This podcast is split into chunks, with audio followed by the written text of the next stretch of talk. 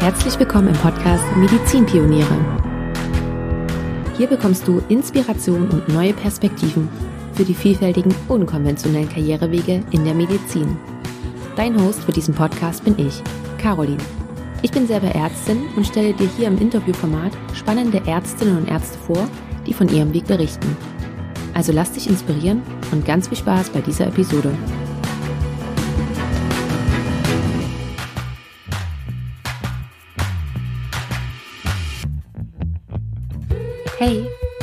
Begrüße dich ganz herzlich zu einer neuen Podcast-Episode. Du wirst es vielleicht mitbekommen haben, dass in den letzten zwei Wochen keine neue Episode veröffentlicht wurde, weil ja, das lag ganz einfach daran, dass ich es einfach nicht geschafft habe. Wie du vielleicht weißt, mache ich den Podcast größtenteils noch alleine. An dieser Stelle einen ganz lieben Dank an Nico, der mich beim Schneiden unterstützt. Ja, und in den letzten Wochen ist privat einfach so viel passiert, dass es mir nicht möglich war, neue Episoden zum Termin fertigzustellen. Und in mir wohnt ja auch noch eine kleine Perfektionistin und ich habe auch einen gewissen Anspruch an den Podcast. Und da war es mir wirklich nicht möglich, alles miteinander irgendwie unter einen Hut zu bringen. Und da musste etwas ja in den Hintergrund treten. Und das war der Podcast, weil das andere war das Private und das konnte nicht in den Hintergrund treten. Genau. Und deswegen kommt eben jetzt erst eine neue Podcast-Episode. Und um dich da vielleicht auch noch kurz mit reinzunehmen, was da gerade noch bei mir los ist, ist, dass Du weißt ja vielleicht auch, dass ich noch mit Kind zu Hause bin, aber auch diese Zeit endet und irgendwann möchte man ja auch mal wieder arbeiten gehen und so ist das auch bei mir der Fall. Und äh, genau, das heißt, ich plane auch gerade wieder meinen, meinen Einstieg zurück in die Klinik. Und äh, das benötigt auch noch eine gewisse Aufmerksamkeit. Genau, also es ist ganz viel im Hintergrund, was äh, man irgendwie immer nach vorne heraus nicht so sieht. Genau, also nur, nur das ganz kurz am Rande. Und damit geht's jetzt auch zur heutigen Episode weiter und zu meinem heutigen Gast. Denn dieses Mal habe ich Dr. Miriam Burger zu Gast. Und vorab kann ich dir schon sagen, dass Miriams Weg so spannend und vielseitig war, dass wir es nicht geschafft haben, dass das Interview in eine Episode passt. Und daher haben wir uns entschieden, zwei Teile daraus zu machen. Und jetzt hörst du den ersten Teil und den zweiten Teil gibt es dann als eine extra Episode. Vorab möchte ich dir Miriam aber noch kurz vorstellen. Sie ist super vielseitig und in erster Linie würde ich sie als Musikerin und Ärztin beschreiben. Aber Miriam ist noch so viel mehr. So ist sie zum Beispiel Klangtherapeutin, sie ist Global Health Expertin, sie ist in der Forschung aktiv und hat aber auf der anderen Seite auch schon in der Privatwirtschaft gearbeitet oder war mit Nena und Udo Jürgens auf Tour. Also die sie ist schon super vielfältig. Und das Besondere dabei ist, dass sie es geschafft hat, die Musik und die Medizin miteinander zu verbinden und hat 2019 ihr eigenes Unternehmen Sound and Health dazu gegründet. Wir sprechen nicht nur darüber, wie es dazu gekommen ist, sondern, und da ist das Interview wahrscheinlich etwas anders, als du es sonst kennst, sondern nimmt uns Miriam ganz einfach sehr mit in ihren Prozess rein. Sie teilt mit uns, warum sie sich damals so entschieden hat, was ihre Hintergründe, ihre Beweggründe war und sie nimmt uns wirklich mit auf ihre ganze Reise. Ja, da Miriam auch halb Koreanerin ist und unter anderem äh, ist es eben auch dazu gekommen, weil sie sich mit ihren Wurzeln auseinandergesetzt und beschäftigt hat, ist dies eine Reise, die fast einmal um die ganze Welt geht. Wir sprechen im ersten Teil vor allem über die Hintergründe, über die Motivation, über die Beweggründe. Und im zweiten Teil sind wir dann eher im Hier und Jetzt angekommen und Miriam erzählt, was genau ähm, sie sich da aufgebaut hat und äh, ja, was du dir darunter vorstellen kannst und wie das läuft.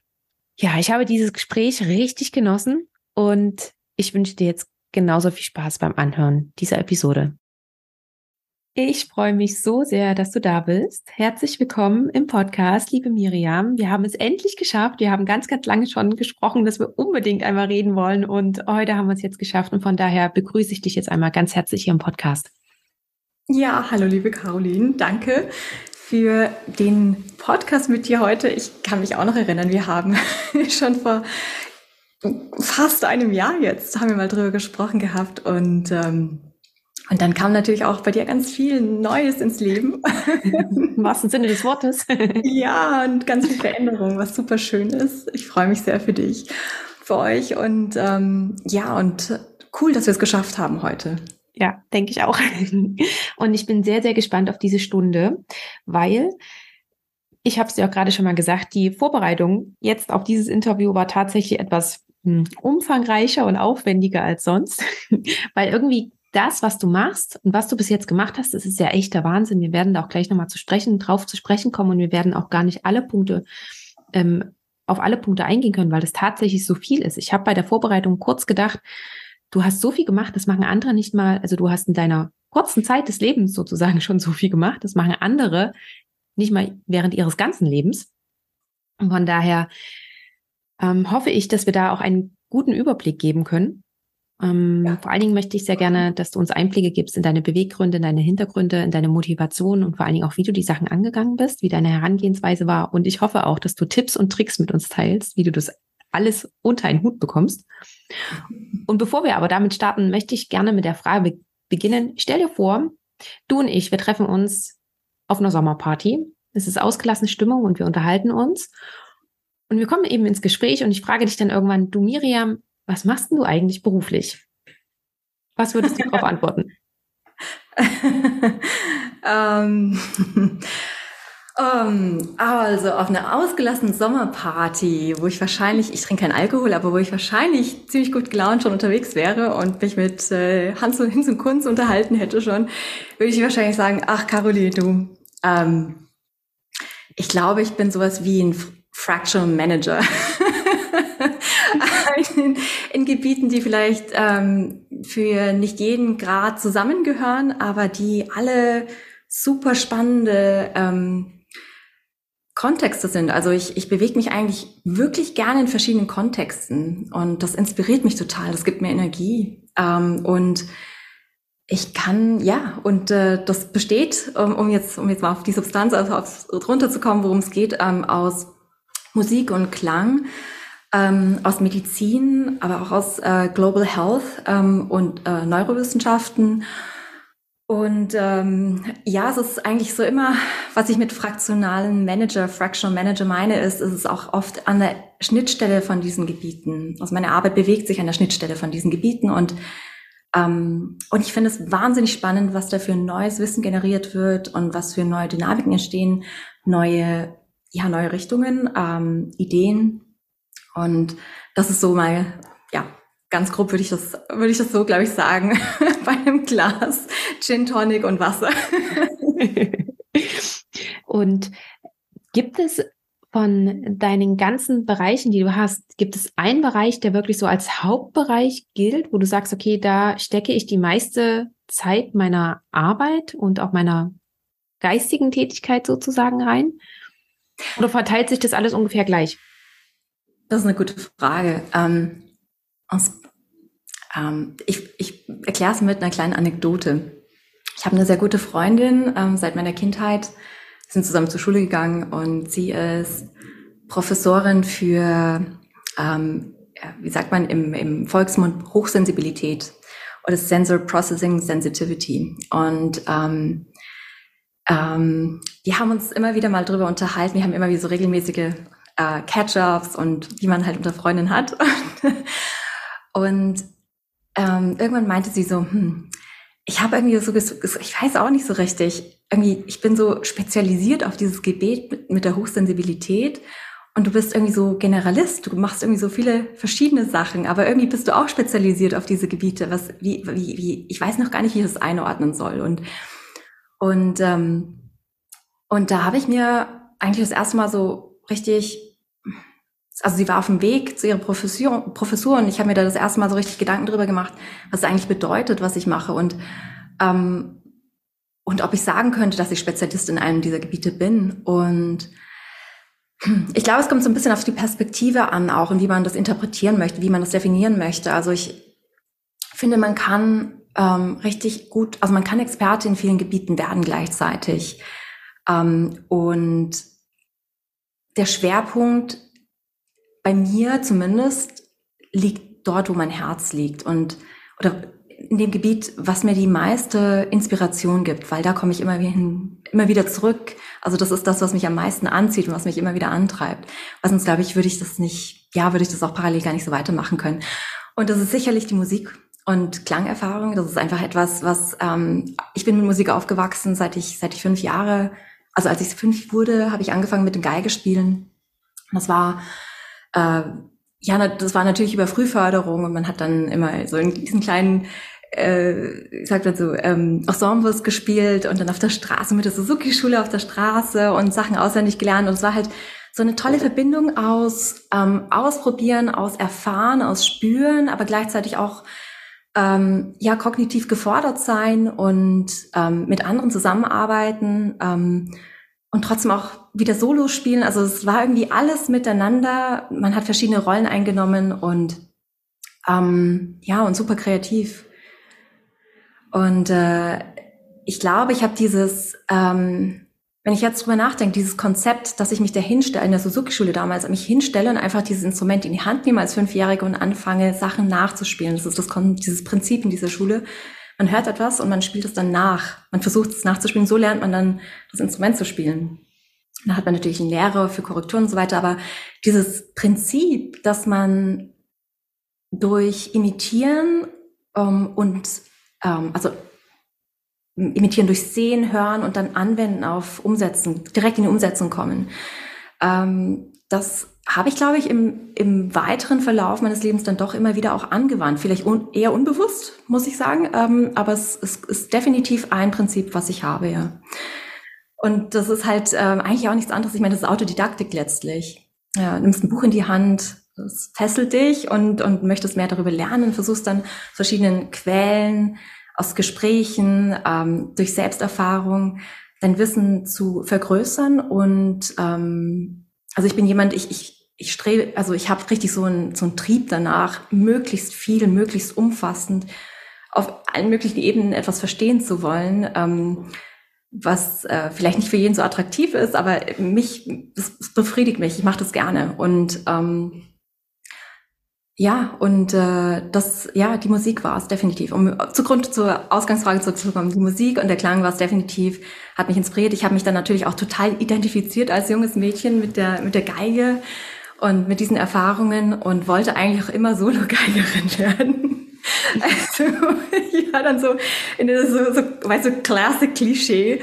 Ähm, koreanisch, also halb, ich bin halb Koreanerin, halb Deutsche, aber in Korea ist das so richtig Klischee, ein klassisches Instrument lernen, irgendwie Karriere in dem Bereich machen oder Ärztin werden oder in die Diplomatie gehen oder so. und es ist so zum, es ist echt zum Schießen, aber ja, die Musik definitiv war es dann.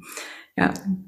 Und die Medizin ähm, ist eine riesengroße Leidenschaft von mir auch deswegen, weil die Musik mich irgendwie direkt zur Medizin und zum Körper geführt hat. Und das ist halt dann einfach ein bisschen später entstanden. Aber also ich würde dann also sagen, so die längst, am längsten bestehende äh, Leidenschaft ist definitiv die Musik.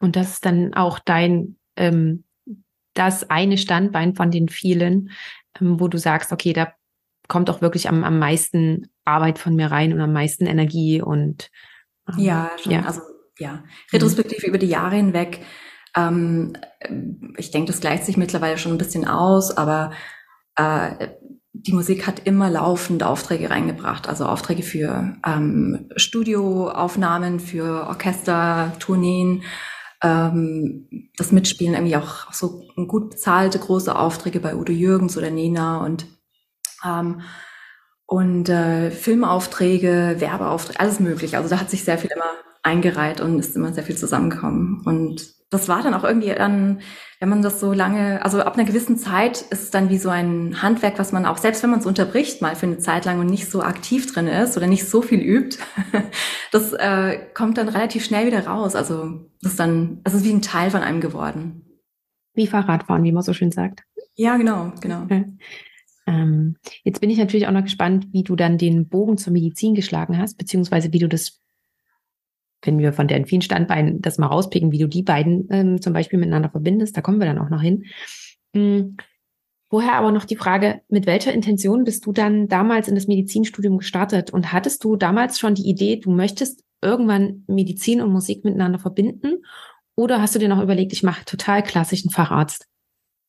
Ähm, ich komme aus einer Medizinerfamilie, da war das schon so ein bisschen vorgeprägt, denke ich, auf der einen Seite und auf der anderen Seite war es aber auch so, dass ich ähm, während der ähm, Geigen, also während der Solo-Ausbildung in, ich war glaube ich so 14, 15 sowas, ähm, da hatte ich ein äh, sehr prägendes ähm, Erlebnis für mich selber mit der Musik und ähm, aber in einem gesundheitlichen Rahmen.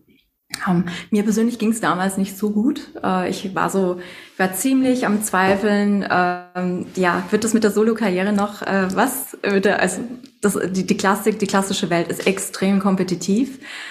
Und ich war immer ganz gut unterwegs, aber ähm, irgendwann dann so in der, während der Pubertät war es dann auch, gab es dann so viele andere Interessen und ich wollte auch die Welt noch entdecken und dann war das auch nicht mehr ganz so attraktiv, nur Solistin zu werden. Und es ging sehr stark um, um Identität eigentlich, um, um uh, Selbstbewusstsein und Identität. Und ähm, ich habe dann während dem Spielen einmal äh, gemerkt, dass, also es war wie so ein Prozess, dass sich klar werden drüber, dass die Musik einen so stark geprägt hat über diese ganze Jugendzeit und dass es wie so ein dritter Arm geworden ist von mir, ähm, dass ich mit einer Entscheidung, das gar nicht mehr zu verfolgen, irgendwie so einen richtigen Teil, also einen Teil von mir abschneiden, wie wegsterben lassen würde. Und das hat mir irgendwie einen großen Teil meines Selbstverständnisses von mir äh, genommen in dem Moment, in, dieser, in diesem Prozess. Und ich habe dann zuletzt, ähm, ich war sehr naturwissenschaftlich damals auch interessiert. Ich hatte auch damals einen, mein erster Freund, der war totale Überfliege in Naturwissenschaften und ähm, der wollte, also wir hatten dann gedacht, okay, wir machen beide Biochemie und dann noch Medizin und dann gehen wir raus in, in die USA und so weiter und ähm, und da war irgendwie auch kein, also war so wenig Platz für die Idee von Musik und das weiter zu verfolgen, dass ich dann so für mich entschieden habe, so nee, das ist nicht das Richtige für mich. Das ist irgendwie echt weiß nicht, das ist so vielleicht die erste wichtige prägende Entscheidung für mich gewesen, ähm, mich zu fragen, wer bin ich eigentlich und was ist wichtig für mich in meinem Leben, was gehört zu mir und was will ich auch nicht mehr loslassen über mein Leben hinweg. Ja. Und äh, das, äh, das war halt im, wieso war das gesundheitlich bedingt? Ähm, für mich war das wie so eine, so eine, so ein Teil von einer Mental, Mental Health, Mental Identity. Und ähm, ich habe äh, rückblickend habe ich das als gesundheitlich dann bewerten können, weil ich dann eben doch eine Pause gemacht habe mit der Musik. Ich habe dann ungefähr vier Jahre pausiert mit dem Geigespielen und diesen vier Jahren ging es mir überhaupt nicht gut. Ich habe alles Mögliche gemacht, also von äh, Studieren an dieser Uni und jener Uni war dann Berlin und Wien, aber ich habe immer gemerkt, dass ich irgendwie mich ziemlich, ich hatte immer so eine leicht, hm, ich will nicht sagen Depri, aber so eine demoralisierte Tendenz in diesen Jahren. Und ähm, und ich habe das dann erst nachträglich verstanden, weil ich habe dann irgendwann wieder die Geige wieder in die Hand genommen und dann aber nicht mehr klassisch gespielt, sondern habe völlig ähm, querbeet ein, autodidaktisch dann Pop-Rock angefangen und mit so kleinen Punk-Rock-Theater-Formationen gespielt. Und ähm, das hat mir so viel Energie und so viel Freude wieder gegeben, weil es so total unbedarft und mal so spontan einfach ins Experimentieren hinein ähm, konzeptualisiert war dass ich, äh, dass mir da, da erst so richtig klar wurde, wie, wie sehr mir das gefehlt hat und wie sehr das diese Lücke wieder füllen konnte in dieser Demoralisierung. und so kam es dann aber auch langsam mit der Medizin dann auch immer stärker hindurch, weil mir dann natürlich klar wurde, irgendwann, ich meine, wir, wir merken ja, was es mit unserer Psyche macht und mit unserem, mit unserem Geist und ähm, und äh, Musiktherapie ist ja auch schon lang bestehendes ähm, Gebiet. Und ich habe mich damals die erste, so zum ersten Mal so ein bisschen mit Musiktherapie auseinandergesetzt. Und da wurde mir auch klar, hey, irgendwie hat die Musik und auch das einfach das Musizieren von einem klassischen Instrument hat total einen starken Einfluss auf auf mein Gehirn, wie das funktioniert. Es hatte wahrscheinlich auch schon eine sehr stark prägende Komponente während meiner Jugend. Ähm, man weiß ja mittlerweile zum Beispiel, dass die zwei Gehirnhälften sehr stark, ähm, also einen, einen vergrößerten Corpus callosum haben oder sich darüber verbinden bei Musikern und dass gewisse ähm, Areale im Gehirn, vor allem die auditiven Areale, äh, viel ähm, plastisch viel stärker ausgebildet sind, ähm, auch im Vergleich mit, mit Nichtmusikern. Und dass das ähm, eigentlich ein Leben lang bleibt. Und, äh, und ja, so kam auch immer so mehr das Interesse für die Neurologie, für die Neurowissenschaften, so was, was passiert da eigentlich, was ist Synästhesie? Ähm, und im klassischen Medizinstudium war es dann aber so, dass ich irgendwie die Musik nicht so richtig platzieren konnte. Es gab, es gab so dieses Konzept von den Künsten oder von der Musik und von, ähm, ja, sagen wir mal so komplementären Aspekten, die zu unserer Gesundheit gehören, das gab es irgendwie nicht. Und äh, und wenn man dann studiert, also ich meine, du bist ja auch durch das ganze Studium gegangen, man ist dann halt auch so busy mit allen möglichen Kursen und Prüfungen, dass man dann kaum, äh, also ich hatte ganz klar diese eine Leidenschaft mit der Musik, dann das Medizinstudium, aber so mehr Zeit und Raum für noch viel mehr Sachen hatte ich gar nicht. Ich habe noch Sport gemacht, um fit irgendwie im Balance zu bleiben, körperlich auch, aber ja, und dann ähm, lief es halt parallel während der Zeit. Und war auch okay. Ähm, und äh, total abenteuerlich, weil dann so äh, mit der, als dann langsam so die Klinikzeit anfing, ähm, bin ich noch exzessiver auf Konzerte gegangen und habe noch mehr geschaut, dass ich so in, in die Freude und den Spaß reinkomme, weil es mir so gut getan hat von dem ganzen Medizinstudium Stress. Und, ähm, und so bin ich dann auch erst so in die, die größeren Bandaufträge reingekommen, weil dann bei Konzerten habe ich vorgestellt, habe gesagt, okay, ich bin Geigerin, hey, könnt ihr was gebrauchen, könnt ihr was gebrauchen in der Richtung, kann ich bei euch einfach mal mitspielen und ähm, und dann habe ich das eigentlich so angefangen, ja parallel zu machen. Ähm, die Aufträge, Konzerte in den Semesterferien oder an Wochen, verlängerten Wochenenden und, äh, und das Medizinstudium auf der anderen Seite. Noch ganz kurz zu der anderen Frage. Also hast du dir auch überlegt, als du dann angefangen hast, mit Medizin zu studieren, wolltest du dann überhaupt irgendwann mal einen Facharzt machen? Hast du daran gedacht? Oder war für dich auch immer klar, wenn ich fertig bin, suche ich mir meinen Weg und verbinde das auf meine Art und Weise mit der Musik? Ähm, genau die Frage, die war noch offen. Äh, ich muss gestehen, ich war immer ziemlich verunsichert während dem Studium bezüglich dem Thema Facharzt, weil irgendwie jeder immer davon gesprochen hat, dass man noch den Facharzt machen sollte. Genau. alle, also nicht alle, aber so, ich würde sagen, so 95 Prozent meiner Kolleginnen und Kollegen wussten ganz genau, in welche Fachrichtung und wie das dann weitergeht und wo sie hinwollen. Und, ähm, und ich dachte mir immer so, hm, äh, keine Ahnung. Also wirklich, äh, keine Ahnung. Ich habe dann, ich habe dann irgendwie während der Psychiatrie und Psychologie tertial, hatte ich so ähm, Momente, wo ich mir dachte, okay, das ist vielleicht noch das Spannendste, weil es so am nächsten an der Kultur, am psychischen Erleben, an, also am kulturellen Erleben auch ist und auch so Sozialmedizin auch, das wär, war auch so ein bisschen so ein Gebiet, Ethnomedizin, aber die waren so winzig vertreten im Studium, äh, dass ich mir noch nicht so ein richtiges Bild davon machen konnte, ob man irgendwas in der Richtung machen kann. Und Musik war gar nicht, praktisch gar nicht vertreten. Und ich war daher eigentlich mit dieser Frage nach dem Fahrrad total überfordert. Ich habe alles Mögliche ausprobiert, auch natürlich in diesem praktischen Jahr noch alle möglichen Bereiche abgeklappert und mich versucht, sonst irgendwie schlau zu machen. Ähm, aber als dann tatsächlich so das letzte Jahr anstand, ich habe sogar, ich habe sogar ein bisschen Richtung Synästhesie noch geforscht und ähm, äh, äh Projekte äh, zum Thema Zellmusik, also eigentlich Geräusche und, und Klänge, die Zellen produzieren, damit habe ich mich noch auseinandergesetzt. Da gab es vor zwölf Jahren gab es so künstlerische Projekte in den USA.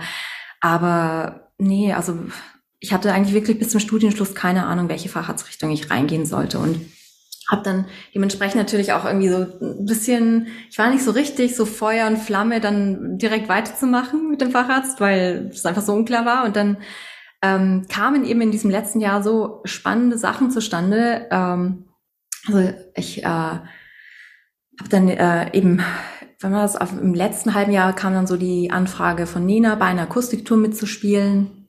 Dann kam kurz später ähm, ein Auftrag bei der Udo, bei Udo Jürgens und seinem Orchester. Und dann habe ich halt in dem Zuge ehrlich gesagt dann einfach entschieden, okay, Facharzt, vielleicht einfach jetzt doch nicht oder noch nicht. Und ich gehe jetzt einfach mal den Weg, äh, lass das Leben jetzt einfach mal auf mich zukommen und ergreife diese Chancen und schaue, wie weit ich mit der Musik weiterkomme und mache.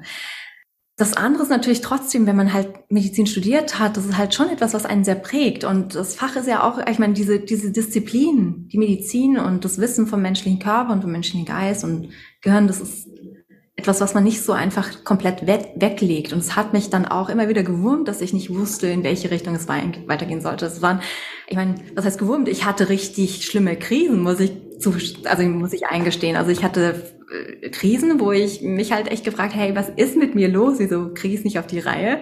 Äh, wieso finde ich irgendwie nicht diesen Weg, der richtig zu mir passt? Und und dann ist natürlich, ich meine, das ist jetzt etwas ein bisschen aus dem Nähkästchen, aber meine, meine Eltern, mein Vater ist Deutscher und meine, meine Mutter ist Koreanerin und äh, die hatten natürlich auch Riesendiskussionen, meine Eltern und ich, oder meine Mutter und ich zumindest, äh, darüber so, Mensch, mach doch deine Karriere weiter, das ist total wichtig für dich und du fällst da aus diesem, du fällst da aus dieser Ausbildung heraus und dann bist du nicht mehr richtig gut wettbewerbsfähig und dann kriegst du keine guten Jobs mehr und also, weißt du, die Sorgen der älteren Generation sind natürlich dann auch immer in so eine Entscheidungsfindung mit reingeflossen, aber, ähm, aber das ähm, hilft einem auch immer, immer doch wieder klar dazu, also klar zu werden, was will man eigentlich selber? Und sind es die Ängste, auch sind es Ängste, die projiziert werden auf einen selbst? Sind es Sorgen oder sind es wirklich die eigenen? Und was ist da eigentlich noch mehr in einem drin, was herauskommen will und muss? Und ähm, ich bin, ich bin vom Temperament und von, vom Wesen her, ähm, ich würde sagen, schon ziemlich willensstark. Ähm, ich trete jetzt nicht so laut und, und marktschreierisch auf, aber ich bin schon relativ willensstark. Und wenn mir irgendwas nicht passt, wenn ich das wirklich nicht spüre und fühle, dann, dann kann ich das auch nicht machen. Da werde ich krank von, wenn ich das mache. Und äh, deswegen war für mich die Suche nicht zu Ende. Also ich habe das dann eben mit der Musik auch erstmal weiterverfolgt, war bei diesen ähm, Aufträgen immer wieder und viel unterwegs, bin durch Deutschland turnier, äh, getourt, war auch in den USA immer wieder auf kleineren Tourneen und habe alle möglichen Aufträge angenommen, habe äh, versucht, meinen Weg da weiter zu finden. Auf diesem Weg habe ich dann meinen jetzigen Mann auch kennengelernt, der, der dann letztlich eigentlich der Grund, warum ich in die Schweiz gegangen bin. Ich war ja eigentlich vorher zehn Jahre in Österreich noch und wollte da eigentlich auch bleiben. ja, und ähm, genau, und dann, ähm, das ist so, das war so der Prozess mit der, mit der Facharztfindung. Ich habe dann letztlich, als ich dann in der Schweiz war, habe ich dann tatsächlich einen Facharzt angefangen. Der war in äh, Psychiatrie und Psychotherapie. Und zwar genau deswegen, weil ich ähm, mich auch aus dem Studium noch dran erinnern konnte, weil mich das damals auch fasziniert hat. Diese Nähe zum, zum äh, also erstens mal super spannend zu wissen und, und zu entdecken, den Bereich zu entdecken, den wir eigentlich ja sonst in unserer Ausbildung, ob jetzt in der Schule oder sonst in anderen Studiengängen, auch in der Medizin eigentlich relativ ähm, unterbelichtet ähm, begegnen, also relativ wenig mitbekommen. Und das andere ist natürlich auch diese Nähe zu, äh, zur Kultur. Also wir wissen auch von großen Künstlern und kulturellen Persönlichkeiten. Häufig waren da auch äh, psychische, ähm, spannende psychische Hintergründe auch mit involviert oder sogar psychische Krankheitsbilder. Und genau, und das war so ein bisschen so dieser letzte, der letzte Kick, warum ich dann das angefangen habe. Wir haken da ganz gleich ein. Ganz gleich ist auch gut. Wir haken da gleich ein. Eine Frage noch. Wie kommt man denn dazu, mit Udo Jürgens und Nena auf Tour zu gehen? okay. Wow. Das ist eine lange, also, ja, lange Geschichte. Ich meine, diese ganze Geigenkarriere ist eine lange Geschichte gewesen. Ähm, war, war, war das einfach, wenn ich kurz dazwischenhaken darf, weil du die Initiative ergriffen hast? Du hast ja vorhin schon gesagt, du hast irgendwo angefragt, hast gesagt, hier braucht ihr jemanden, ich spiele zufälligerweise Geige und hätte Zeit. War, war das auch so in der Art, dass sich das dann sozusagen rumgesprochen hat, weil du mit vielen verschiedenen schon auf Tour warst? Klar, klar, richtig. Also genau ins, ins Schwarze getroffen. Ähm, wie bei vielen Sachen fängt man, also wie bei allem quasi, fängt man ja irgendwo mal an und dann arbeitet man oder macht man das, weil man es im besten Falle gerne macht und dann bringt es natürlich einen Schritt für Schritt weiter. Man entwickelt sich damit, man sammelt Erfahrung und dann landet man plötzlich in ganz spannenden Konstellationen, weil auf die Empfehlung von dem und dem plötzlich um drei Ecken äh, eine Anfrage im Raum steht und das Profil passt perfekt drauf oder man möchte was Neues ausprobieren. Und ähm, so kam es dann auch. Also ich habe zuerst ja, also in dem Fall mit, äh, mit Nina kam es zustande, weil ich in einer, ich hab, war in einer New Yorker Band, ähm, die sich so im Theater, Rock, Punk-Bereich ansiedelt, also sehr viel Storytelling, ähm, melodramatische Musik, super für Geige. und ähm, genau, und der unser Gitarrist äh, war der Gitarrist von der Nina gleichzeitig. Ähm, und es war so sein, sein Leidenschaft, also es war so sein äh, Bonbon, diese, diese Band war so seine eigene Geschichte auch. Und, ähm, und unser Drummer war von den äh, Dresden Dolls, der Drummer. Und ähm, genau, und John, unser Gitarrist, ähm, hat mich dann, äh, wann war das, 2012? In der Ende 2011 hatte mich dann angefragt, hey, du, wir planen da was, ähm, ich bin da auch dabei, magst nicht mitkommen? Das wäre so cool, das wäre einfach perfekt. Und wir kannten uns damals eh schon äh, mehr als zwei Jahre und ähm, Weißt du, in der Musik ist es auch so, dass ähm, man wächst richtig zusammen wie eine Familie. Also wenn so eine Band entsteht, ist es wie ein Startup. Also man wird total, man kommt total eng miteinander. Man geht da, also man verbringt irgendwelche Nächte in irgendwelchen Tourbussen irgendwo und, und ist bis zwei Uhr nachts äh, wach oder man spielt Konzerte zwischen, also weiß nicht, drei Konzerte hintereinander und kommt dann irgendwann um fünf nach Hause ins, oder ins Hotel. Und äh, ja, man kennt sich in- und auswendig eigentlich. Und äh, der wusste einfach, ja, das passt. Und, und so habe ich, dann, hab ich dann diese Empfehlung bekommen. Und mit Udo Jürgens war das auch so. Ich hatte einen guten Freund in, habe immer noch diesen guten Freund in Wien, der ist ähm, äh, Promoter und Konzertveranstalter für Ed Sheeran mittlerweile und für andere große, äh, also Rammstein und so weiter, große Bands. Und der war damals in, im Management oder in dieser, in diesem Tour, äh, in der Equipe mit dabei bei Udo Jürgens und hat mich irgendwann, ich war eigentlich gerade in Nürnberg bei meinen Eltern auf Besuch und er ruft mich dann irgendwann so Mitternacht an. Hey, Mimi, du, folgendes ist passiert wir brauchen morgen eine Aushilfe. Kannst du einspringen? Kannst du mal schon das ganze Repertoire vom Konzert einüben über Nacht und morgen kommen? Und ich dachte mir so, oh du Himmel, ich Gott, was mache ich jetzt? und dann hatte mir tatsächlich echt, da haben wir die Noten geschickt, irgendwie per E-Mail. Und mein Vater war so süß, der ist so eine richtige Nachteule, war noch wach und hat dann alles ausgedruckt. Und ich saß dann irgendwann um ein Uhr nachts vor meinem Geigen, vor meinem Notenständer also du verlierst du auch keine Gedanken mehr. Mein Vater so, mach das, das ist die Chance deines Lebens, unbedingt, mach das cool. Und ich war um eine Nacht und habe dann irgendwie so Stück nach Stück heruntergeübt und also was heißt runter? Ich habe halt versucht, das möglichst gut zu internalisieren, damit ich dann dieses Probevorspiel am nächsten Tag machen äh, konnte, um dann womöglich mitzufahren auf Tournee. Und dann äh, bin ich am nächsten Tag, die waren in München gerade und bin dann auf den Zug gesprungen, bin dann nach München gefahren und hatte dieses Probevorspiel. Ähm, es sind insgesamt zwei Geigen und eine Viola und Cello, also so ein kleines Streichquartett und dieses riesengroße Orchester von irgendwie 60, 70 Leuten gewesen und und ich war so nervös und habe hab dann aber vorgespielt, hat alles geklappt und plötzlich saß ich da als zweite Geige so ganz vorne neben Udo Jürgens und habe diese, hab diese Tournee mitgespielt. Aber das, das war, ich meine, das ist auch nur möglich, wie erwähnt, ähm, man geht Schritt für Schritt voran und, und äh, hat sich das dann, man ruft dann eigentlich nur noch ab. Man ist dann, man sitzt dann da, man muss in, dem, in diesen Momenten, wo du auf der Bühne stehst, kannst du nicht mehr groß rational, also oft nicht mehr so rational denken. Du bist dann einfach, das, dieses gleißende Licht kommt dir ins Gesicht, du siehst nichts, weißt, irgendwo da draußen sitzen 11.000 Menschen und du musst jetzt einfach zack, bumm, perfekt auf Abruf performen. Wenn du es nicht hinkriegst, dann wirst du wieder rausgeschmissen. Ähm, und dann, ähm, ja, und dann läuft das halt auf, auf Abruf. Das ist automatisiert äh, Spielen. Ich habe ja mit fünf angefangen und genau. Also das, das sind so die, die Wege. Und im Idealfall ist das dann spontan und dann kommt so richtig der Flow auch rein und dieses Flow-Gefühl, wo du weißt, hey, du schreitest gerade über eine Grenze, die du noch nie berührt hattest vorher und du kommst jetzt in ein komplett neues Gebiet und, und entweder lässt du jetzt die Ängste los und stellst dich hin, machst das oder ja, oder du machst es eben nicht. Aber es ist eine, also diese Entscheidung musst du machen. Wie mit allem im Leben. Diese Entscheidungen muss man machen. Ja, und manchmal bieten sich eben auch nur so einmalige Chancen, die kann man nur in diesem Moment ergreifen. Und wenn man da noch einen Papa mit an der Seite hat, der sagt, ja, na klar, und dann vielleicht auch noch den nötigen Schubser gibt, dann. ja, so herzlich, ja. Dann unterstützt es ja einen auch nochmal.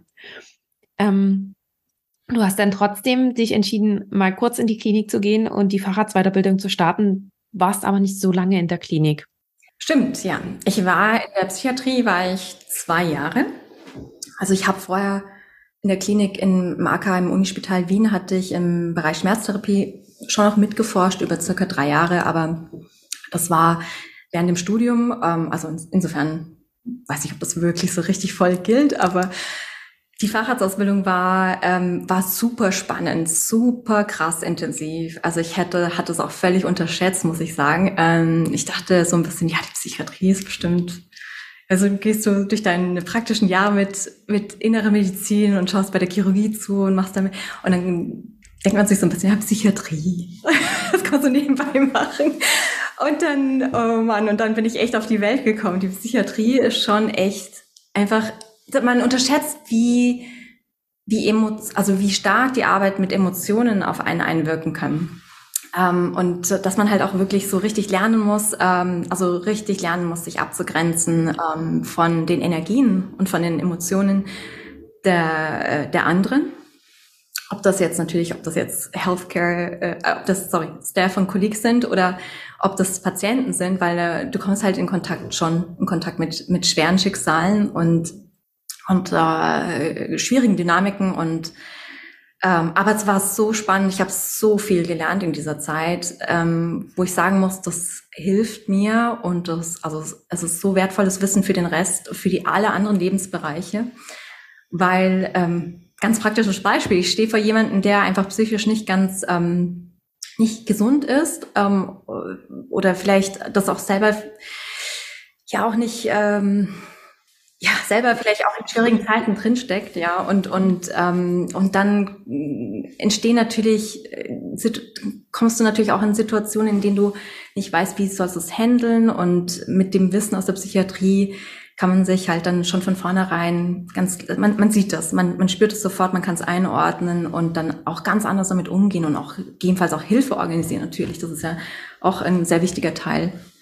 Ähm, der wichtigste Teil. Und äh, genau und diese diese Arbeit ähm, war äh, auch so spannend, weil man halt diese ganzen diese Dinge, mit denen wir so wenig sonst in Kontakt kommen, wenn wir ähm, wenn wir in anderen Berufen arbeiten, wie ähm, die, die Erkrankungsbilder der Depression, also ähm, auch äh, Stress-related Disorders, ähm, Persönlichkeitsstörungen, all diese Dinge und ähm, all, also all diese Krankheitsbilder, ähm, die muss ich jetzt so nach, nach all den Jahren sagen, denke ich auch sehr, sehr stark einfach mit, ähm, ja klar, mit der Lebensgeschichte zu tun haben, ist ganz klar, aber auch ähm, die man, denen man auch begegnen kann mit anderen ähm, Methoden oder mit, sagen wir mal, mit so feinstofflicheren Methoden.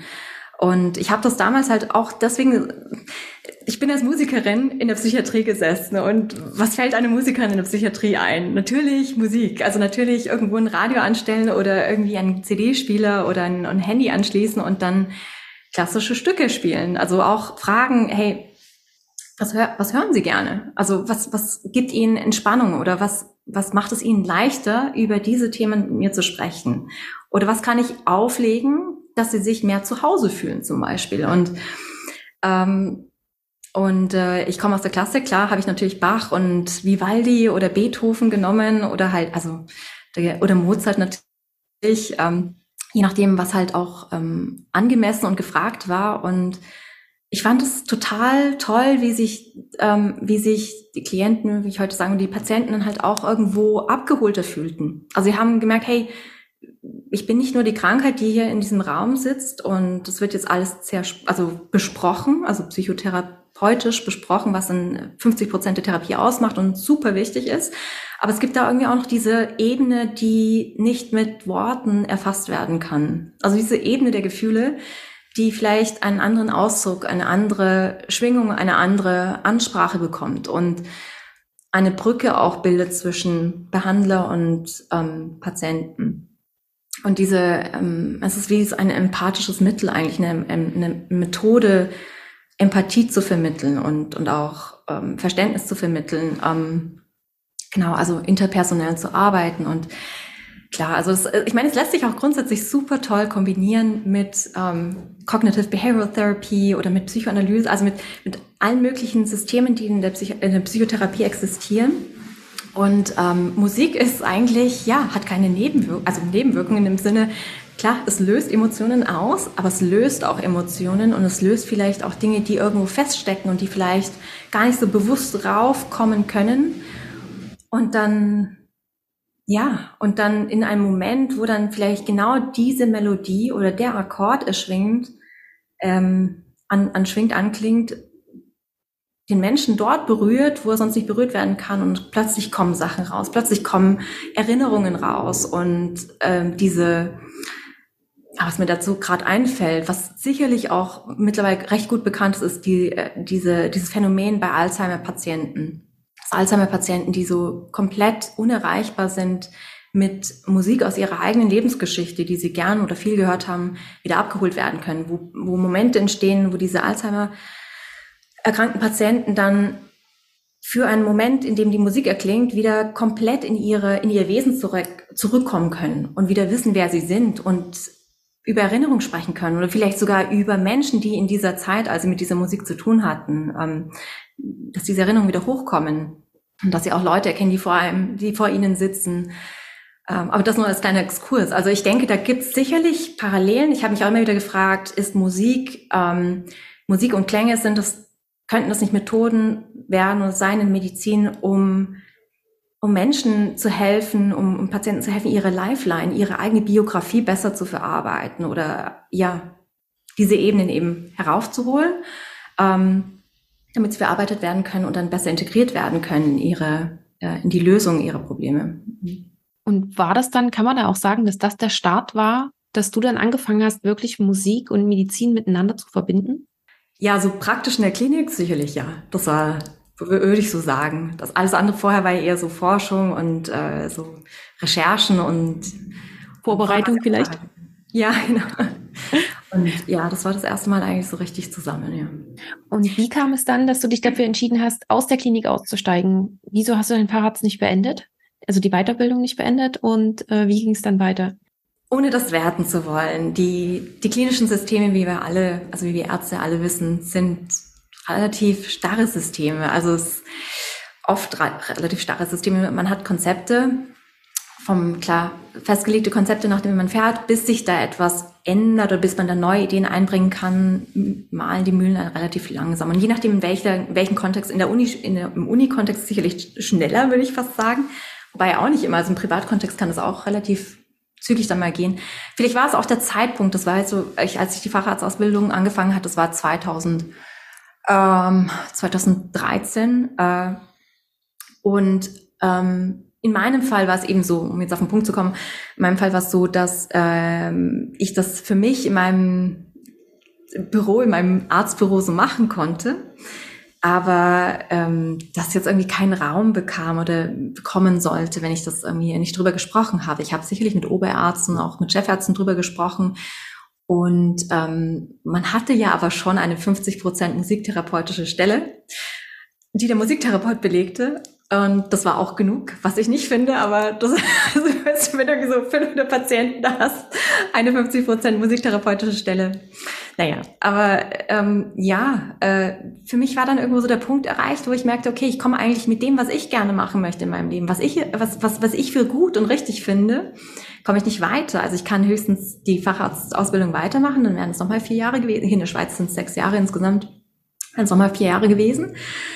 Oder ähm, ich mache jetzt einfach, ja, ich, was auch gleichzeitig natürlich dann passierte, war, ich, ich habe mich auch gefragt, könnte ich vielleicht eine komplette Andersorientierung oder mal was komplett Neues ausprobieren, um zu schauen, ähm, da kommt wieder so ein bisschen mein Temperament, mein Wesen mit hinein, so möglichst viele Dinge ausprobieren, ähm, vielleicht auch dieser generalistische Ansatz, in andere Gebiete hineinschauen, ähm, auch verstehen wollen, äh, wie äh, wie vielleicht augenscheinlich eher befremd, also unabhängige Disziplinen vielleicht doch was miteinander zu tun haben könnten. Und ich finde es eben diese Art von fraktionierter Arbeit sehr spannend, weil man immer, immer was lernt.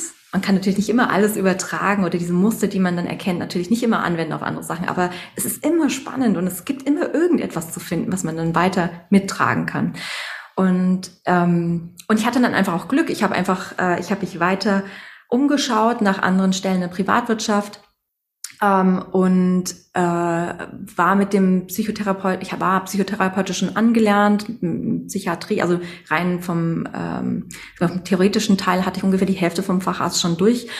Ähm, und, und dann bin ich in ein, ähm, bin ich angeheuert worden oder habe mich dann quasi auch beworben für ein neues Coaching-Programm, was in der Entwicklung stand mit Patrick ähm, Magier, der war Trainer in der Weltklasse Zürich, das ist Leichtathletik, Spitzen, also Weltklasse Leichtathletik. Und der ähm, ist äh, ein hochintelligenter Mann und äh, war extrem daran interessiert, ein Coaching-Trainingsprogramm zu entwickeln für Kader und für, für Teams äh, und Kader eigentlich. Und ähm, und er hatte so die Idee, äh, dass er gerne jemanden aus den Neurowissenschaften oder aus der Medizin drin haben möchte im Team und jemand, der sich mit den Künsten auskennt. Und dann haben wir uns kennengelernt, genau in dieser Phase. Und er hat mich dann für beide Stellen angestellt. Und äh, das war dann, es war dann total spannend, weil ich so das erste Mal in diesen, in so einen komplett anderen Kontext gekommen bin, wo man ähm, äh, komplett selber kreieren konnte. Also klar, das Wissen, das Wissen anwenden, klar, das mitbringen, was man schon gelernt hatte, aber ähm, in neue Strukturen, in neue, neue ähm, in neue Konzepte hineingeben und dadurch neues, äh, neue Programme kreieren. Und wir hatten dann Mandate bei der UBS, das ist eine große schweizerische Bank, ähm, in Zürich und bei der Stadt Zürich. Und es kam, war natürlich auch äh, etwas ungewöhnlich, was wir gemacht haben, aber es kam gut an. Also es war immer recht spannend auch zu sehen, wenn ich, ich habe dann, ähm, ich, ich habe damals mit der Geige gearbeitet und ähm, ich habe äh, quasi das Prinzip vertreten, dass man äh, die ähm, die Dynamik aus dem Spielen im Orchester oder aus, aus Ensembles, dass man das übertragen kann auch in Teamplay. Aufgrund dessen, wie man miteinander lernt zu agieren, dass man eine eigene Sprache entwickelt, dass man feinsinnige, feinfühliger wird für das, was vom Gegenüber kommt und äh, das einfach auch sehr von Vorteil ist so in, in High-Performance-Teams. Also zum Beispiel im Emergency Room oder in, in, äh, in Hochleistungssportteams ähm, und in vielen anderen natürlich ähm, die mit Hochleistung zu tun haben. Und, ähm, und damals bin ich auch das erste Mal so in Kontakt eigentlich damit gekommen, ähm, weil ich das auch von mir selber kannte, was Musik für einen entspannenden Effekt hat und einen identifizierenden Effekt. Ähm, und je nachdem, was für Musik man hört, man natürlich auch die äh, eigene Stimmung oder die, äh, ähm, die Gefühlslage beeinflussen kann. Ich habe damals während dem, ich habe schon während dem Studium immer auch Musik verwendet, um selber in so eine Art Flow zu kommen oder so, so meine Zone zu bekommen. Ähm, ich glaube, das, das war auch damals auch schon wirklich so langsam am Anfang. Wahrscheinlich hat man es eh schon in den USA schon längst verwendet. Das ist ja immer alles früher in den USA, aber ähm, diese, diese Wirkung ist vielleicht bei Musikern noch stärker ausgeprägt, könnte ich mir gut vorstellen, weil ich da schneller drauf anspringe als vielleicht ähm, ein Nichtmusiker. Aber die war für mich so ganz klar und deutlich und das habe ich dann unbedingt auch in dieser in diesem Coaching-Ansatz äh, mit verarbeiten wollen. Und ja, und dann ähm, war das, ging das circa neun Monate und danach haben wir so ein, vereinzelte Aufträge gemacht. Und gleichzeitig habe ich ähm, äh, die Zeit auch genutzt, ich war nur 70 Prozent angestellt bei ihm für dieses Programm. Ähm, ich habe dann die Zeit genutzt, äh, mich noch weiter umzuschauen nach anderen Möglichkeiten und habe dann mit ähm, einem äh, mittlerweile Freund äh, auch wieder über eine Empfehlung, das ist auch wieder über eine Empfehlung entstanden, eben ich habe aktiv mein, mein, mein Interesse bekundet, dass ich was im künstlerischen oder im filmischen Bereich gerne machen würde und dann entstand eben diese Empfehlung, dass ich mit ähm, Mauro äh, dann zusammenarbeiten konnte. Und er war ähm, Filmregisseur oder ist Filmregisseur, ähm, schweizerisch-mexikanische Herkunft und hat in den USA viel schon gearbeitet gehabt. Und er wollte mit einer anderen schweizerischen Filmfirma dann für die Krebsliga Schweiz äh, eine ganze Filmkampagne aufziehen von Kurzfilmen zu, zu den Themen ähm, Krebserkrankungen. Ähm, aus Patientensicht, aus Angehörigen-Sicht, aus, aus der systemischen Sicht und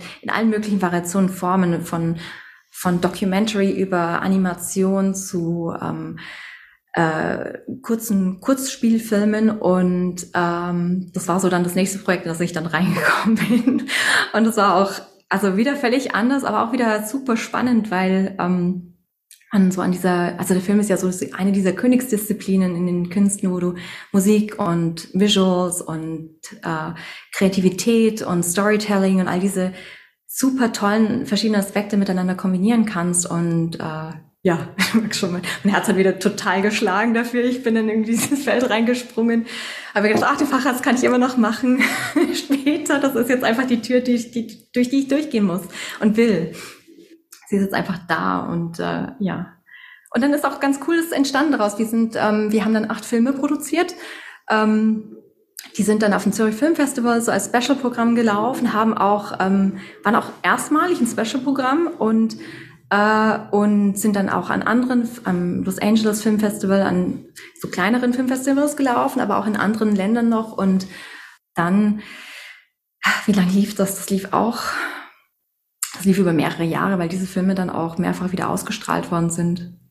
Genau. Und das Projekt selber war dann Ende, Ende 2016, glaube ich, war das Ende 2016 war das fertig. Also das aktive, also mein Teil des aktiven Mitarbeitens. Und dann bin ich in die, in den Public Health Bereich gegangen an der Uni Zürich, weil ich dann dachte, okay, jetzt bin ich durch zwei super spannende ähm, Projekte gegangen. Aber vielleicht wäre es auch nochmal gut, zu schauen, was kann ich an der Uni nochmal machen. auch will ich zurück in den Facharzt Psychiatrie und Psychotherapie. Ähm, möchte ich da weitermachen oder, oder schaue ich, lasse ich mich ein bisschen davon lenken, was, was sonst noch für spannende Felder gibt? Darf ich da kurz zwischenhaken? Ja, natürlich. Warum hast du dich gerade für Public Health entschieden? Also, weil, weil das ist ja jetzt wieder so ein, mh, hm, von den ganzen Bereichen, die du jetzt genannt hast und was deine Standbeine so sind, ist ja Public Health wieder etwas, was komplett was anderes ist. Du hast auf der einen Seite die Medizin, du hast äh, die Neurowissenschaften, du hast die Musik und jetzt auf einmal kommt noch Public Health dazu. Ähm, genau, war das, also war das einfach nur, dass du, äh, was heißt einfach, hatte ich das, war das wieder so ein Themenbereich, wo du gesagt hast, das interessiert mich so sehr, da will ich jetzt mehr von wissen? Nee, in dem Fall nicht. In dem Fall war es eine Mischung aus, ähm, ich suche eine Stelle, wo ich was Neues lernen kann ähm, aber auch eine, die, wo, wo ich jetzt, wo ich möglichst flott weitermachen kann. Ähm, und äh, und nicht dringend, also nicht zwingend in der Klinik. Ich wollte einfach nicht unbedingt wieder in die Klinik direkt zurück. Vielleicht hatte ich auch ein bisschen Blut geschleckt durch diese Blut gerochen durch diese anderen Projekte im, im, also die Krebsliga Schweiz ist ja eigentlich auch im Public Health Bereich. Also durch diese Zusammenarbeiten und dass da halt auch ähm, spannende Sachen, spannende neue Ansätze und Perspektiven auch möglich sind für eine Ärztin. Und ähm, genau, es war so eine, so eine Mischung. Und ich habe natürlich auch, ich habe Geld gebraucht, ich musste, musste was verdienen. Ähm, der, der Job in der Filmbranche war jetzt nicht schlecht bezahlt, aber die Filmbranche ist tendenziell eine Branche, wenn du nicht jetzt gerade in Hollywood produzierst und so richtig, also große Millionenbeträge zur Verfügung hast, dann ähm, ist es doch eher ein, ein, also im Vergleich zum Arztjob hier in der Schweiz, ein weniger gut bezahlter Bereich. Und ähm, und da, also ich meine, der finanzielle Aspekt hat natürlich auch mit drin eingespielt. Und dann bin ich in den Public Health Bereich gegangen, hat mir aber super gut gefallen. Also wir haben in der Reisemedizin slash Tropenmedizin gearbeitet. Äh, völlig anderer Bereich. Ähm, ist aber voll spannend gewesen und was mir gut gefallen hat, war das Team. Weil ich das erstmal so das Gefühl hatte, wow, die sind irgendwie sehr entspannt. also, die sind, ähm, es waren auch viele Teilzeitstellen vorhanden in diesem Kontext, äh, was ich vorher nicht unbedingt so stark miterlebt habe oder was, was eher so vereinzelt nur vorkam. Das fand ich auch gut mal zu erleben, ähm, ja, auch vor allen Dingen als Frau mal zu sehen, es gibt, es gibt auch Möglichkeiten, eigentlich einen coolen Job zu machen im Teilzeitbereich, im, im Public Health Bereich in dem Fall. Und äh, die Uni, ja, die Uni Zürich hat da ein ganzes Institut für und hat einen ganz tollen Institutsleiter. Und ja, und dann habe ich mich dann entschlossen, nach ein paar Monaten, okay, das finde ich cool, da bleibe ich jetzt mal eine Weile. Hast du auch begleitend ein Studium gemacht? Hast du ähm, dieses ja, Public Health Wissen ja. sozusagen noch vertieft?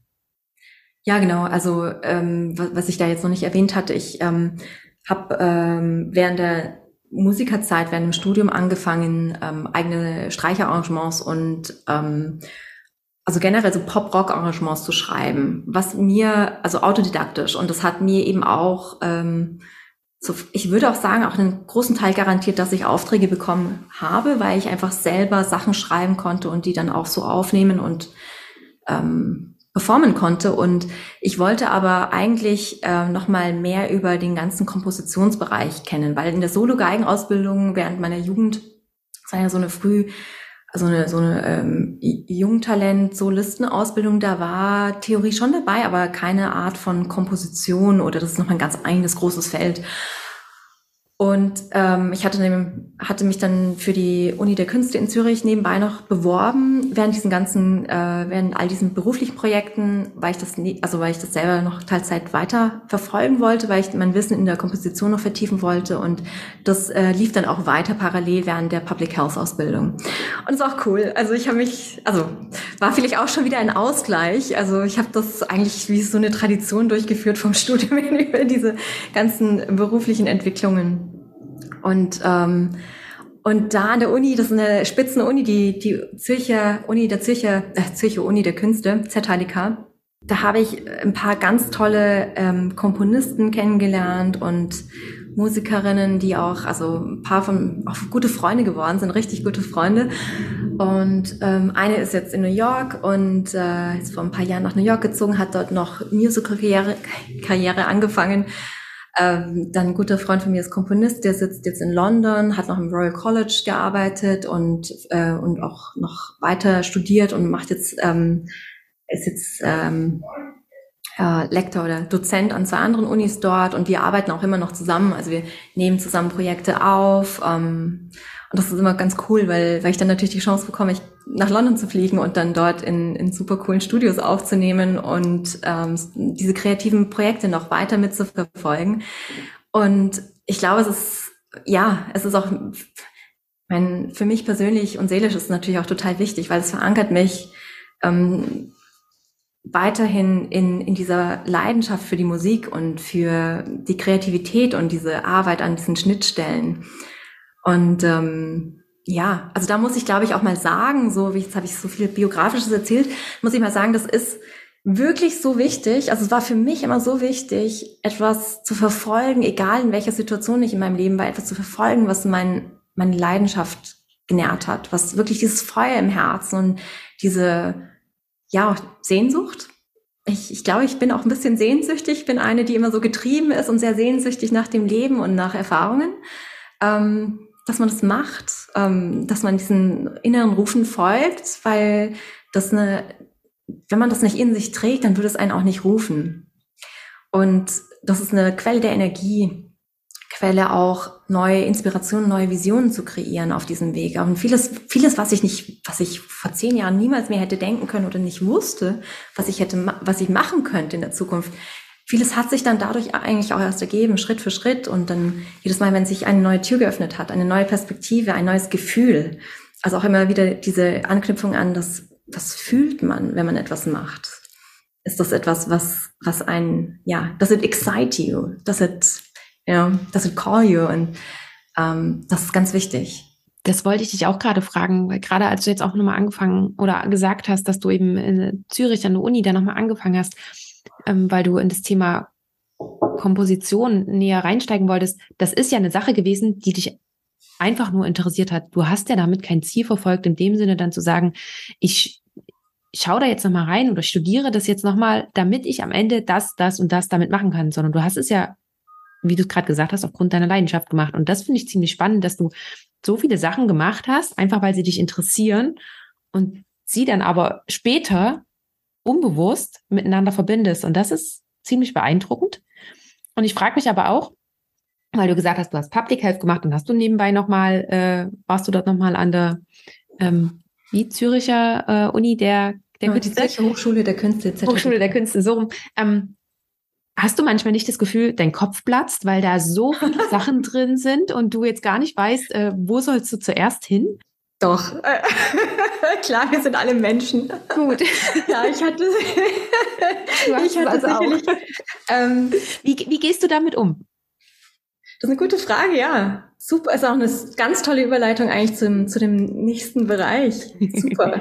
ähm, ja, ähm, dieses Gefühl vom, oh Gott, ich habe zu viel im Kopf, irgendwie muss ich, also viel zu viele Themen bin zu zerstreut. Was ist eigentlich jetzt mein Fokus? Was ist eigentlich der rote Faden in all dem? Ähm, die, es war das Interesse für Musiktherapie damals auch und auch das, was mich damals in meiner Jugend so beschäftigt hatte mit der, mit der Musik oder warum das mir so geholfen hat. Das, das spannt hier eigentlich einen recht guten Bogen von damals bis heute. Ähm, ich, ich war als, ich erzähle mal ganz kurz eine, eine, ganz kleine Anekdote aus meiner Jugend. Ich bin ähm, bikulturellen Familie aufgewachsen, die ähm, deutsche als auch koreanische Werte vertritt. Und ähm, sowohl als auch in beiden, in beiden Kulturen sind, sind, also die Werte sind einfach sehr leistungsorientiert. Äh, was mir als junges Mädchen nicht so bewusst war, weil ich hatte eine wahnsinnig viel Energie und macht alles und, und also ich habe, ich habe Musik gemacht, ich habe Ballett gemacht, ich war irgendwie im Schwimmteam, bla bla bla, alles Mögliche, habe irgendwie noch, ähm, ähm, habe noch Förderung in der Schule bekommen und alles Mögliche. Und es war immer sehr, sehr, sehr leistungsbezogen. Und irgendwann in meiner Jugend, ähm, ich hatte zwei Klassen übersprungen und in meiner Jugend, irgendwann so gegen 13, 14, habe ich das erste Mal gemerkt, was das eigentlich auch für mich emotional bedeutet. Weil der soziale Kontext für mich äh, schwieriger wurde. Also es war einfach, also, Jugendliche und Kinder können gemein sein. Und man erlebt dann halt auch, und ich sehe auch noch ähm, nicht deutsch aus und bin in einer deutschen Schule ähm, groß geworden. Und da ja, man erlebt Dinge, die dann halt, ähm, ja, die einen betr ja, betroffen machen und die einen auch verwirren als junges Mädchen. Und ich habe dann unter diesem Leistungsdruck halt auch wirklich äh, in dieser Zeit gelitten. Und die Musik war für mich eine ganz starke Verankerung, weil ich das eben seit meinem fünften Lebensjahr gemacht hatte. Und ähm, habe mich sehr identifiziert über die Musik, ähm, mein Selbstwert quasi damit auch ähm, kompensiert. Äh, und und äh, es gab da eben diesen Moment, wo ich mich dann echt gefragt habe, so Mensch, wer bin ich eigentlich? Und auch, also ist eigentlich, wenn man so rückblickend sich dran erinnert, irgendwie so, so eine traurige Phase, man fragt sich dann auch, bin ich denn etwas wert? Oder bin ich nur die Hülle? Oder bin ich nur die Leistung? Oder ähm, was ist denn da eigentlich in mir? Was, was so, ist es meine Freude? Ist es eigentlich mein eigenes, mein eigenes Ziel oder das, was ich wirklich selber will? Und es waren so, es waren sehr, sehr irgendwie sehr existenzielle Phasen damals. Ähm, äh, und und deswegen ist die Musik so wichtig für mich geworden. Die hat mich wirklich durch diese existenziellen Phasen so durchgetragen und ähm, mich halt auch immer in, wieder in meinem Herzen äh, erreicht. Also diese die Herzenergie. Also ich würde jetzt heute als Klangtherapeutin sagen, es war einfach diese Herzenergie, dieses elektromagnetische Feld, was wir diese diese Pumpe, die wir hier tragen, diese zwischen Gehirn und Herzen und Bauch, die da schlägt und und uns eigentlich auch immer uns immer hilft, in unsere Balance zu kommen. Und die Musik, ähm, diese Klangerfahrungen und dass ich das selber kreieren kann, dass ich selber diese Melodien und diese schönen diese schönen Frequenzen kreieren kann mit der Geige. Das hat mir unglaublich viel Halt gegeben und also mich wirklich auf dem Boden äh, verankert, irgendwie auch verwurzelt und und dieses Gefühl habe ich ganz lange Zeit überhaupt nicht ident also wirklich analysieren oder oder irgendwie benennen können. Für mich war das wie so ein irgendwas zwischen den Zeilen, ein Gefühl, was halt ein Gefühl ist oder was so so mein mein eigenes kleines Geheimnis, meine äh, eigene Erfahrung ist. Und äh, diese, diese Anekdote möchte ich jetzt übertragen auf die Zeit später. Also ich bin, ich glaube, wenn man so aufwächst mit diesen ganzen Dingen, die man, die einen interessieren und aber auch, die man auch in einem gewissen Kontext heraus dann auch leistet, dann ist das wie auch ein Teil der Persönlichkeit irgendwann geworden. Und ich bin da sicherlich, ja, muss mich da sicherlich auch immer wieder an der Nase ziehen und sagen, hey, bis, also eine Stufe langsamer, entspann dich mal, es ist okay, du bist, du machst das alles super, dir läuft das Leben nicht weg. Oder weißt du, du wirst auch, du wirst auch mit weniger glücklich und weniger ist ja auch oft, sehr, sehr oft einfach mehr und bedeutender dann auch. Und, ähm, und wenn es dann eben zu viel wird und auch im Kopf, also wenn äh, mental, die mentale Kapazität dann auch mal ausgeschöpft ist oder voll ist, dann ist etwas, ähm, was einfach super cool hilft. Ähm, das, was du hier im Hintergrund siehst, die Gongs oder, oder die Klangschalen. Und das, das kam zustande, das mache ich jetzt sehr gerne, äh, habe ich auch fix in meine Arbeit integriert, weil ich damals halt dann auch in diesen ähm, Phasen hier, also in dieser Weiterbildung in der Schweiz mit der Komposition und den Wechseln in der Medizin auch gemerkt habe, es kann auch mal zu viel werden. Und ich muss auch irgendwie noch mein Alltagsleben stemmen und die Partnerschaft ist ja dann auch noch da. Und ähm, und äh, wie wie finde ich Ausgleich dazu? Und äh, und die Klangtherapie ist äh, ein Teil der Musiktherapie auch. Also Musiktherapie ist ein riesengroßes umfassendes Feld ähm, umfassende Disziplin. Und äh, ich habe ähm, dann aus diesem schon laufenden Interesse mit der Musiktherapie ähm, und dann aber noch obendrauf diese Auseinandersetzung mit meinen eigenen asiatischen Wurzeln, auch ähm, während der Akupunkturausbildung in Wien noch, ähm, habe ich immer mehr auch Zugang dazu gefunden, was eigentlich die Komplementärmedizin zu bieten hat, also die, die asiatischen Philosophien. Und je älter ich wurde, desto stärker wurde auch so dieses, diese, ja, so diese Klarheit, dass ich eigentlich an meine Wurzeln gehen muss und dass diese Halbkoreanerin in mir da eigentlich noch total viel zu entdecken hat und dass es da wahrscheinlich auch vieles gibt, was ich noch nie gesehen habe oder noch nicht kenne. Und ähm, das hat mich dann auch dazu geführt, dass ich dann seit 2012 auch immer wieder in Asien war. Das habe ich jetzt bis jetzt noch gar nicht groß erwähnt. Aber das ist jetzt ähm, dann so zwischen 2017 und 2019 ganz intensiv geworden. Äh, und ja, und äh, die asiatischen Philosophien ähm, haben eben dieses Konzept vom Qi oder in der Ayurveda auch ähm, vom Prana oder im, aus der westlichen oder westlicher Sprache das Konzept von der Energie.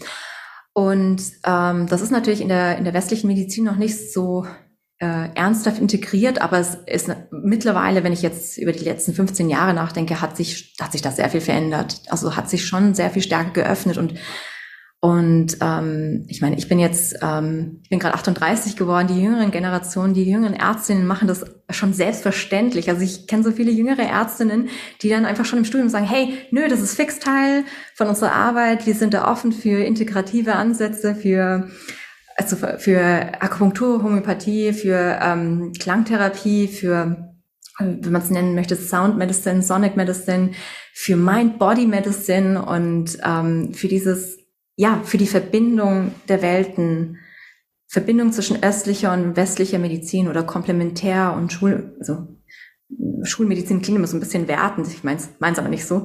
Ähm, genau, und ja, und äh, das war auch, ähm, das war so ein komplettes Kontrastprogramm. Also Klangtherapie ist ein totales Kontrastprogramm zur üblichen äh, Medizin, zur hochgetakteten High-Performance-Medizin.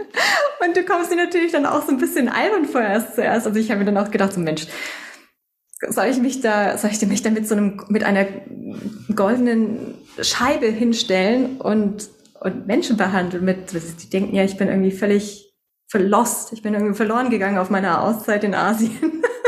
Aber das ist, das sind alles nur Ängste, das sind, das sind irgendwelche vordergründige äh, Sorgen, die man dann zuerst hat, weil man halt einfach noch nicht die, diese Erlebnisse hatte. Und, und da geht es auch wieder um Entscheidungen, weißt du?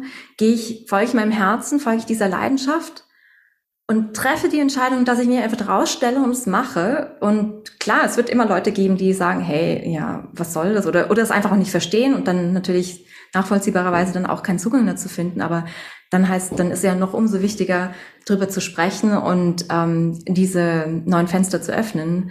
Und je mehr Menschen, das ist, das ist ja gängig, je mehr Menschen dann mit neuem Wissen in Kontakt kommen, was heute noch relativ unbekannt ist, ist morgen oder in, in fünf Jahren dann irgendwie völlig usual. As always, it's every day. Und in, äh, nimm uns dann mal mit, wenn du das dann immer mehr und mehr integriert hast, beziehungsweise auch mehr das vor Ort es ist ja auch, finde ich, was anderes. Du, du warst ja ganz viel in Asien. Das wird ja dort ganz anders gelebt. Du hast ja dort ganz andere Erfahrungen gemacht. Das gibt es ja hier in dem Sinne gar nicht so bei uns. Das heißt, ich sehe das so, du, du bringst es sozusagen mit aus Asien, bringst es mit hierher. Ähm, wie kam es dann dazu, dass du gesagt hast, du gründest jetzt auch noch darüber oder dazu dein eigenes Unternehmen? Ich bin äh, zwischen 2017, als ich im Public Health Bereich war, ähm, war ein Kollege in meinem Team und der hat im Global Health Bereich gearbeitet. Ich muss ein bisschen ausholen. Der hat, äh, der hat dann gesagt, hey, du wärst eigentlich so die perfekte Kandidatin für Global Health. Du bist, wenn dich das mit Asien interessiert, mach das doch einfach und äh, mach die Auszeit und mach das gleichzeitig zusammen. Und dann habe ich gedacht, cool, cool. Also, hey, jemand wie wieder von, vom Himmel geschickt sitzt da vor mir und erzählt mir so tolle Sachen. Und dann habe ich mich beworben für, ähm, der hat mir auch ein Programm empfohlen und dann habe ich mich beworben in, in, an der Harvard University im Bereich Global Health Delivery, äh, was ein spezialisiertes Programm ist ähm, in, äh, an der Schnittstelle von internationaler Gesundheit, Health Management, ähm, Epidemiologie. Und ähm, und mich hatte auch immer schon gereizt, mal ähm, äh, in die USA zu gehen, weil ich auch äh, circa, wann war das, acht Jahre vorher mal ein Angebot gehabt hatte, in der Neuropädiatrie und Stammzellforschung in, in, der Johns Hopkins University zu arbeiten und das dann eben ausgeschlagen hatte, weil ich in Wien bleiben wollte mit meinen, meiner Musik und meinen Bands und all diesen Sachen und mir das nicht so richtig vorstellen konnte damals. Und dann habe ich das gemacht und habe aber ähm, in 2018 und habe aber drumherum meine Asien-Auszeit und die Auseinandersetzung mit meinen eigenen Wurzeln äh, geplant. Und die äh, diese, warum ich Global Health erwähne, hat damit zu tun, dass ähm, man im Bereich der internationalen Gesundheit mit sehr vielen verschiedenen Kulturen in Kontakt kommt, verschiedenen Ländern und ähm, dadurch auch mit diesen verschiedenen Ritualen, mit den indigenen Ritualen bestenfalls. Und das war ein, eines meiner großen Ziele. Ich habe einfach äh, gesehen, du hast da diese Chance, wenn du mit diesem Ansatz von internationaler Gesundheit rausgehst und das sowieso vorhast, nach Asien zu gehen, dass du äh, dich damit auseinandersetzt, was die dort eigentlich im Healing-Bereich oder im Gesundheit, also im medizinischen Bereich machen. Und dann kam ich in Kontakt mit äh, Gong-Therapie, mit äh, mit Sound Healing. Ähm, Darf ich da ganz kurz mal dazwischen ja. fragen? Hast du das für dich selber organisiert oder ja, war das auch alles nee, selber organisiert? organisiert? Ja. Okay. okay. Ja, ja, vom Ersparten gelebt auch in der Zeit. Aber Asien ist relativ günstig. Also, ja, aber es hätte ja auch sein können, dass mit deinem Studium in Harvard, dass da irgendwie auch Connections wieder stattgefunden haben, dass ja. du eben in diese Bereiche reingucken konntest, gerade was du gerade erwähnt hast, ähm, Gong-Therapie und sowas alles, ähm, dass dir da ja der Zugang gewährt wurde. Das ist eine gute Überlegung. Gab's nicht. Ähm, man hat, also ich habe in dem Studium auch nicht viel über Musik oder mit Musik oder Klang äh, also zu tun gehabt, ähm, aber sie waren sehr offen und interessiert dafür, ähm, was ich toll, also was, was mich dann auch dazu angespornt hat, auch weiter diesen Weg zu gehen. Also es war bekannt, ähm, wahrscheinlich auch deswegen, weil in Harvard eine der größten, also es gibt große Forschungsprojekte in Harvard zum Bereich Mind Body Medicine und auch zum Thema Yoga und Meditation und ähm, Klang und Musik, äh, natürlich auch Creative Arts. Und da war, äh, das war eigentlich schon so, dass ähm, so Leute wie ich, die verschiedene Ansätze aus komplett unterschiedlichen Bereichen zusammenbringen, dass, dass es dass richtig gewünschte Leute waren, auch Leute, die sie gerne, mit denen sie weiter in Kontakt und netzwerken wollen. Und ähm, ich habe das dann aber selbst organisiert, weil äh, aus dieser aus diesem Kontext heraus nicht so viel in Asien möglich war.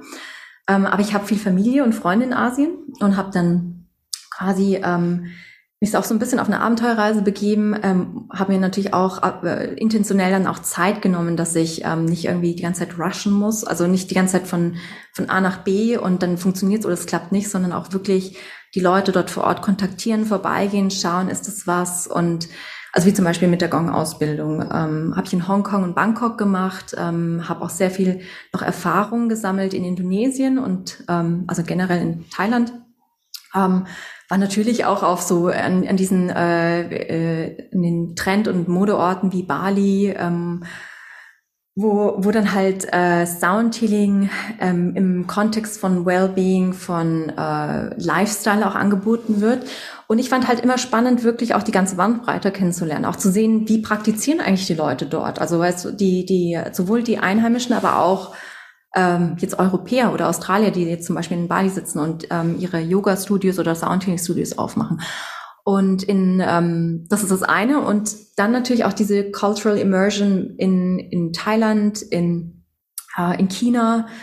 Ich war viel in China unterwegs, in Shanghai, Nanjing, in äh, ähm, Peking ähm, und äh, also es sind riesige Städte, Millionenstädte, wo du so viele verschiedene Sachen begegnest und mitnehmen kannst und äh, eine, also es ist wirklich ich fand so eine coole und spannende Zeit und ich würde es am liebsten, wenn ich könnte, es sofort wieder machen. Wachst halt auf und du setzt dich da raus und, äh, und baust du jeden, jeden Tag neu auf und lernst spannend, also lernst einfach Dinge kennen, du hier, denen du hier nicht begegnest. Und Korea habe ich Familie, dort bin ich ähm, viel äh, durch, äh, auch durchs ähm, ländliche Gebiet gereist. Korea besteht so einem großen Teil auch aus Gebirge und hat hunderte von alten wirklich noch alten und gut erhaltenen Tempeln. Unter anderem ist auch die älteste äh, Schriftrollenbibliothek in Korea ähm, vorhanden und die erste Public Health, das erste Public Health Schriftstück ist aus Korea.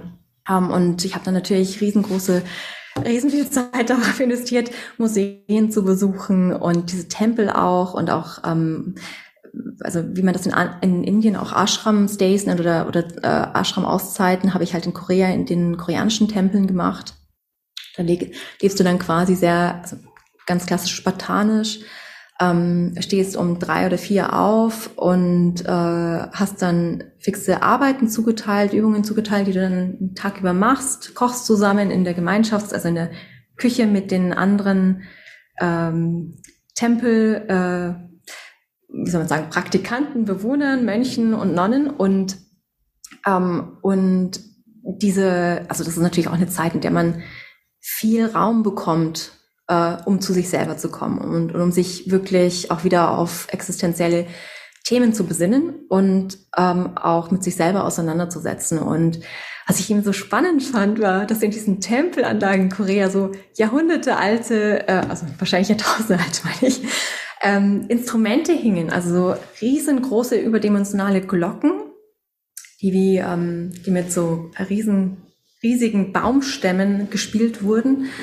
und ähm, ja auch ich würde so Prototyp Gongs ähm, Prototypen von diesem Instrument hier hinten äh, die Windgongs oder Wind Instruments hießen und, äh, und Trommeln, riesengroße Trommeln, die wir heute auch aus der Klangtherapie oder Musiktherapie wissen, natürlich auch für Entrainment und Trancezustände ähm, genutzt werden können und auch den Heartbeat mit synchronisieren. Ähm, und diese Instrumente waren zum Beispiel in der koreanischen Kultur oder in der Tempelkultur, das ist ja ähm, der koreanische Buddhismus der neben dem Konfuzianismus und dem Christentum in Korea existiert, ähm, der, in, diesem, in dieser Religion, im Buddhismus, ist eben die, ähm, die große Glocke, äh, die ruft quasi alle Wesen, Kreaturen aus der Unterwelt. Also alles, was quasi auch im Wasser sich bewegt und lebt. Und dann ist diese Trommel für alle Wesen, die auf der Erde gehen und schreiten und, und leben. Ähm, und der, dieser Wind, dieses Windinstrument, ähm, wenn es geschlagen wird, dann, dann ruft man quasi die Kreaturen aus dem Himmel und aus den Lüften. Und das ist auch allein schon dieses Konzept, das gibt mir schon wieder Gänsehaut, weil das, weil das auch schon wieder so zeigt, wie, wie umfassend auch so dieses Konzept vom, vom, von der Existenz erfasst wird. Also, dass es da nicht nur diese eine Ebene von uns Menschen hier auf der Welt gibt, sondern es gibt diese verschiedenen Ebenen, diese verschiedenen Dimensionen, dieses Miteinander mit der Natur und ähm, auch diese Harmonie, äh, die hier quasi durch Klänge, durch Frequenzen in Erinnerung gerufen wird. Und das sind auch wie so, da wird dann so eine Viertelstunde gespielt, morgens zum Sonnenaufgang und abends zum Sonnenuntergang. Und ähm, genau, und vor dem Sonnenaufgang, wenn man dann ähm, um drei, vier aufsteht, ähm, man, dann, dann versammeln sich alle in, in diesen Tempel an, also in, in großen Räumen. Äh, das kann man sich ähm, eigentlich ähnlich wie in, ja, eigentlich ähnlich wie in Tibet, diese Bilder kennen wir ja, diese Tibet-Bilder, ähm, mit einem Altar vorstellen. Ähm, in manchen Tempeln sind riesige Buddhas, äh, äh, in anderen kleinere Buddhas oder mehrere Buddhas, stehende Buddhas, sitzende Buddhas und dann die Geister und mythologischen Wesen aus der koreanischen äh, Tradition, aus dieser koreanischen Mythologie, also wie zum Beispiel äh, der weiße Tiger, der ein Spirit ist, der den, den äh, äh, Gebirgsgott, also den Mountain Gott äh, begleitet und beschützt. Um, sieht übrigens aus ähm, wie, äh, naja, nee, den Exkurs lasse ich jetzt, aber Aber das ist halt äh, so eine, da, da kommst du natürlich und dann sitzt du dann da drin und, und hast eine bestimmte Position. Es gibt ganz, ganz klare, geregelte Abläufe und dann wird dort gebetet. Dann wird dort zwei, also bis um fünf, bis zum Sonnenaufgang oder halb sechs wird dann gebetet und ähm, es sind äh, unterschiedliche Formen, wie zum Beispiel, dass man ähm, 108 Verbeugungen macht vor dem Buddha oder dass man ähm, äh, Gebetsverse wiederholt und ähm, und äh, oder auch singt. Ähm, es wird mit Trommeln gearbeitet, mit auch mit kleinen ähm, hölzernen Instrumenten äh, gearbeitet, die äh, geschlagen werden, um einen Rhythmus zu halten. Und es gibt äh, auch kleine Glocken und ja, also das sind auch wieder Elemente, die natürlich jetzt, ähm, die auch zur Klangtherapie gehören, aber die auch einfach wirklich gut illustrieren, dass Meditation und dieses ins Trance kommen ähm, begleitet werden kann von Instrumenten und von gewissen ja, äh, rhythmischen Ritualen.